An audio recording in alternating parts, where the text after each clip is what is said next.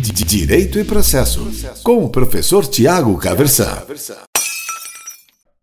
Hoje eu quero conversar contigo a respeito das providências preliminares reguladas lá pelos artigos 347 a 353 do Código de Processo Civil de 2015, tá certo? E aí eu quero pedir licença aqui para te lembrar que o jeito bom de estudar processo é você abrir aí o código e acompanhar, dar uma olhada nos artigos. Não tem como aprender processo civil sem ter o texto o texto normativo aí, principalmente do próprio Código de Processo Civil, como referência, tá certo? É...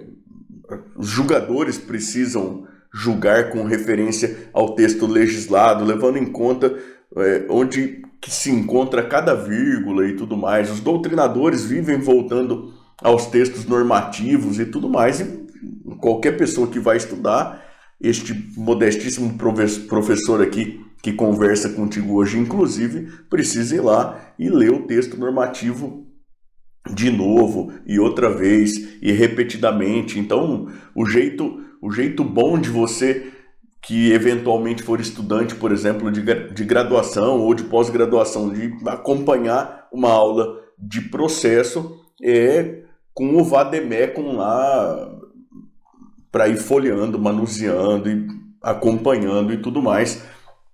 E assim talvez seja um jeito bom de você aí acompanhar o nosso papo também, tá bom? Então, artigos 347 a 353 do Código de Processo Civil tratam das providências preliminares. Eu espero que o que você espere de um professor qualquer, inclusive quando você está fazendo ou já passou aí pela sua graduação, não seja que ele fique lá lendo o tempo todo texto normativo para você. Se você já me conhece de outros vídeos aqui do canal, já deve ter percebido que não é exatamente isso que eu faço, né?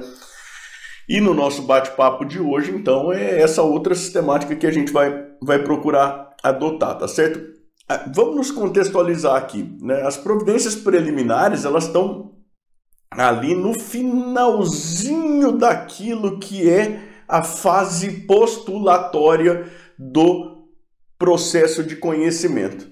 Então, a gente tem uma técnica jurisdicional do processo de conhecimento que tem o objetivo de construção de certeza jurídica sobre situação juridicamente relevante. O código vai tratar disso é, de maneira mais detalhada lá no procedimento comum, né? a primeira parte do primeiro livro da parte especial do código do Código de Processo Civil, e aí a gente tem lá petição inicial, você tem contest... petição inicial, pedido, né, e tudo mais, tem contestação, então você tem um tratamento da revelia. Então, de, e, e, tem também tratamento de audiência e tudo mais. Né? De toda maneira, você vem caminhando lá na fase postulatória. E para simplificar muito a coisa, você tem lá petição inicial, Idealmente você tem sempre que possível uma audiência e depois você tem prazo para apresentação de defesa por parte do réu.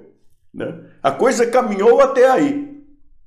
Acontece que a gente está falando de, de processo. E, e, se você lembrar aí da origem etimológica da palavra processo, que está muito ligada, inclusive, à origem de, de procedimento, né? A ideia toda vem lá do latim procedere, que, que remete à ideia de caminhar adiante, ou seja, houve concessão de prazo para que o réu pudesse apresentar aí resposta.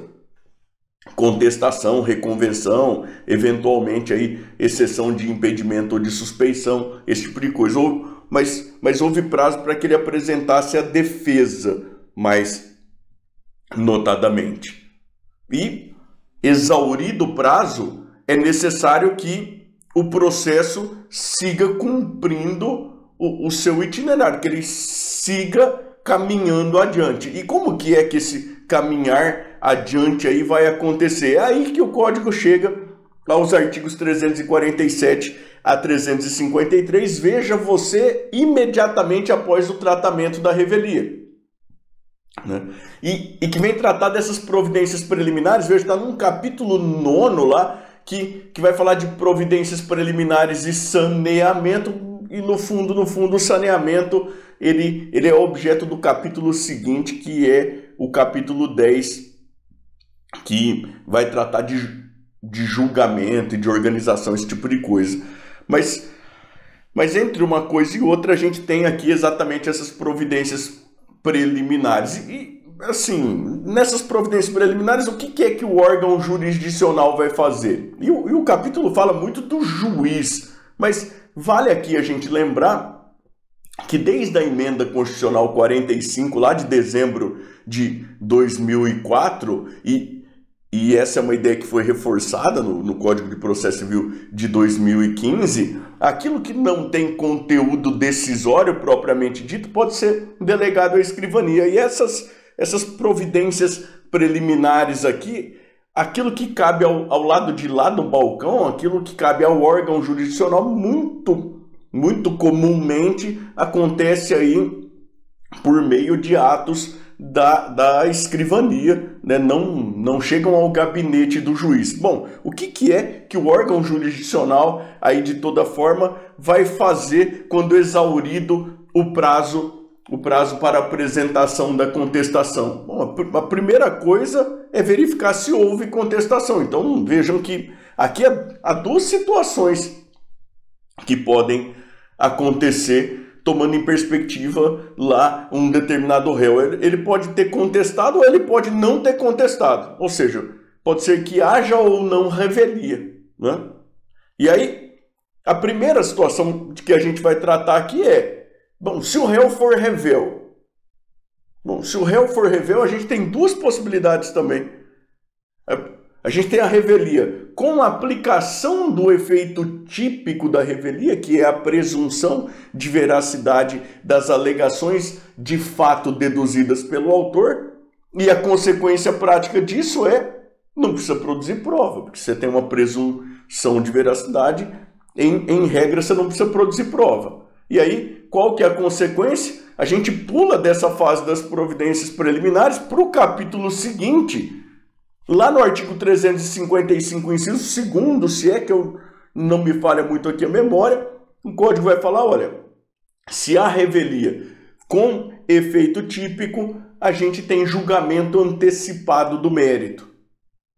Você sempre precisa produzir prova. Por que, que não precisa produzir prova? Porque há uma presunção de veracidade das alegações de fato do autor. Agora, vale aqui a gente lembrar que o revel pode comparecer a qualquer momento e que há inclusive súmula do Supremo Tribunal Federal, isso reforçado no Código de Processo Civil agora de 2015 também, no sentido de que se o revel comparecer em tempo e de formular pedido para produzir prova e tudo mais, que é possível essa produção probatória, mas em princípio revel não apresentou contestação, também não formulou pedido de produção de prova, não nada, foi decretada a, a revelia, assim, terminou o prazo. É o caso de aplicação dos efeitos da revelia. A gente já vai falar um pouquinho melhor sobre isso, tá? Então, o que a gente faz é pula pula para o próximo capítulo, julgamento do feito no estado em que se encontra, independentemente da produção de outras provas. O juiz vai dar sentença. Agora, pode ser que a gente ainda esteja nessa primeira situação de revelia mas que não se aplique o efeito típico da revelia.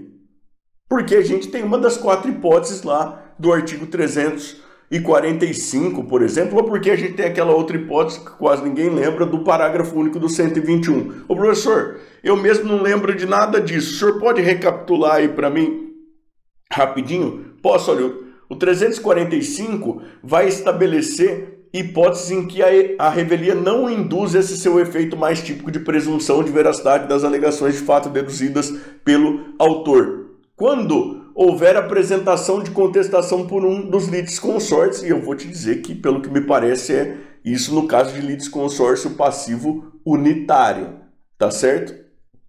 Em segundo é, lugar, quando o objeto da demanda forem direitos indisponíveis Terceiro lugar, quando a alegação do autor ela precisa ser provada por documento público. Quarto lugar, quando é, as alegações do autor forem inverossímeis ou estiverem em contradição com o conjunto de provas constante dos autos.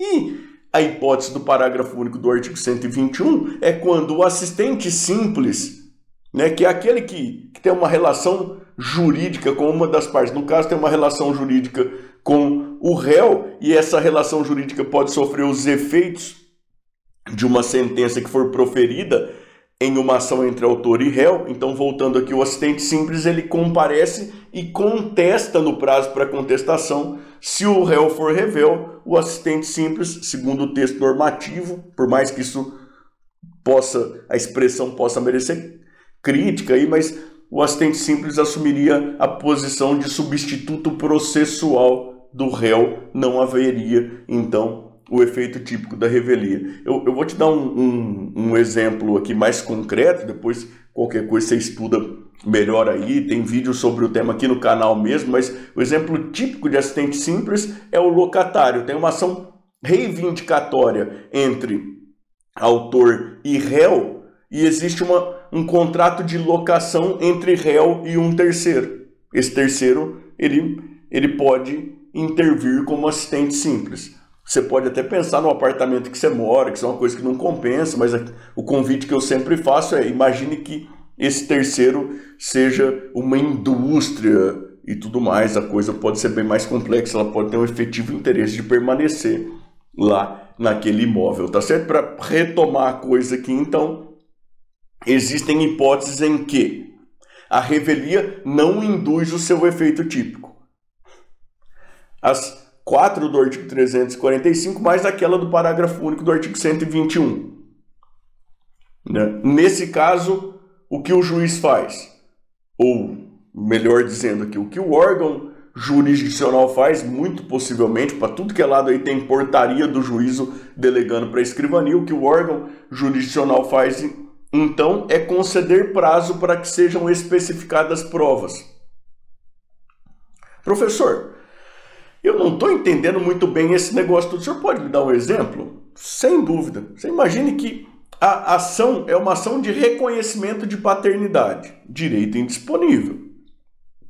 O autor propõe ação, né, o autor José propõe ação contra outro José lá. O, o José réu não contesta. Dizer, não se presume que ele seja pai do José autor. Porque, mesmo ele sendo revel, a revelia não induz o seu efeito típico porque o direito é indisponível.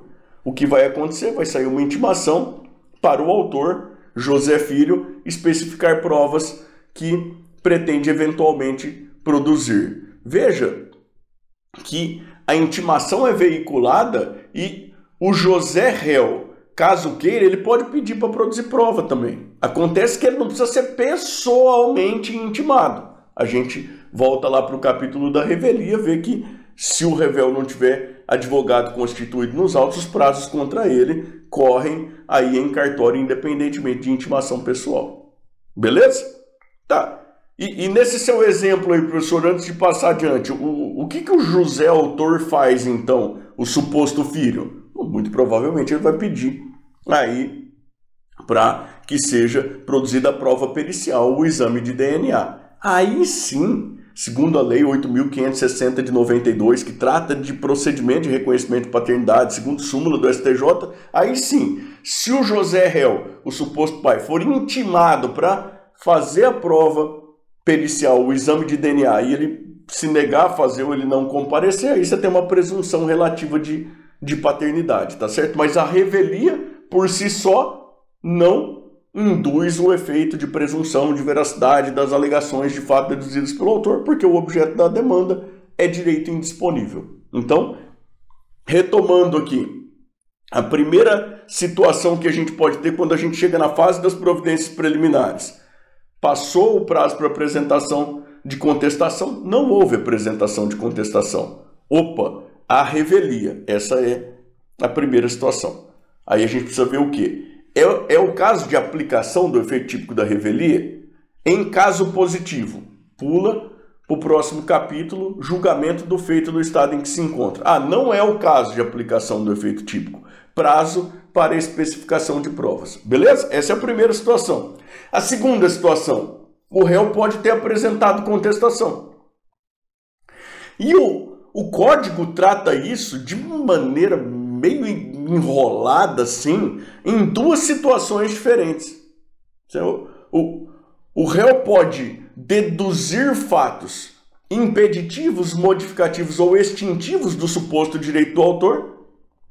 E aí o código fala, nesse caso, será concedido prazo de 15 dias para manifestação por parte do autor a respeito a respeito dessas alegações. E aí o código fala, pode acontecer uma outra situação, que é o réu pode deduzir alegações das matérias elencadas lá no artigo 337, que é a defesa de caráter procedimental, as tais, as, as tais matérias preliminares da contestação. E aí o código fala, nesse caso, será concedido prazo ao autor aí de 15 dias para manifestação.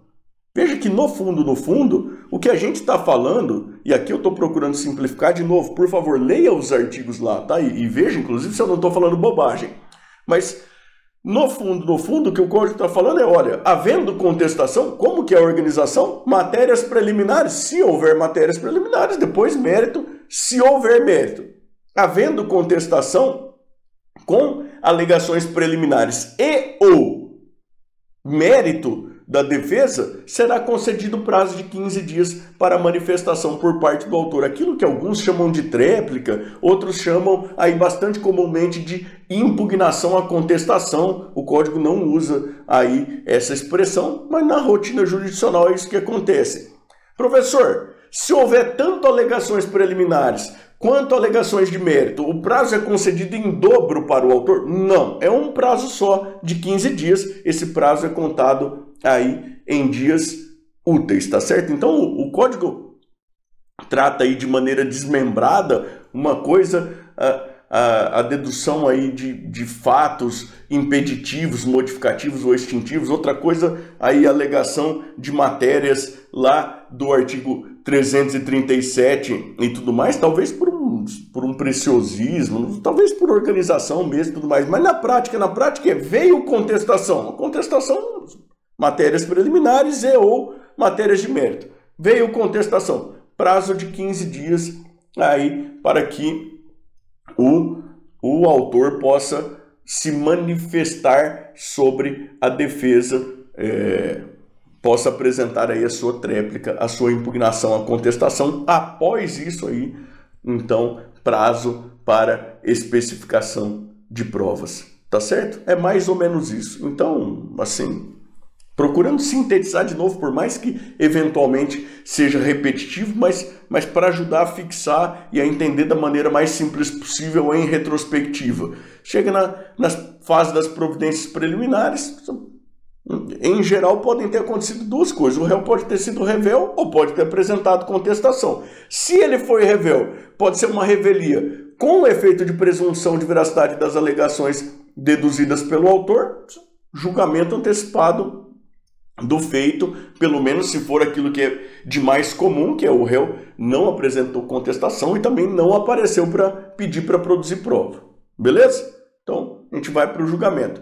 Ah, não, é sem presunção, é revelia, sem presunção de veracidade aí das alegações de fato deduzidas pelo autor, vai ser concedido prazo para especificação de provas. Ah, é uma outra situação houve contestação. Bom, houve contestação com alegação de matérias preliminares ou e ou com alegação de fato impeditivo, modificativo ou extintivo dos supostos direitos do autor, prazo para o autor se manifestar sobre essa defesa do réu aí para apresentar sua tréplica ou aí a sua impugnação à contestação. De maneira bem resumida, é isso, tá certo? Direito e Processo, com o professor Tiago Caversan.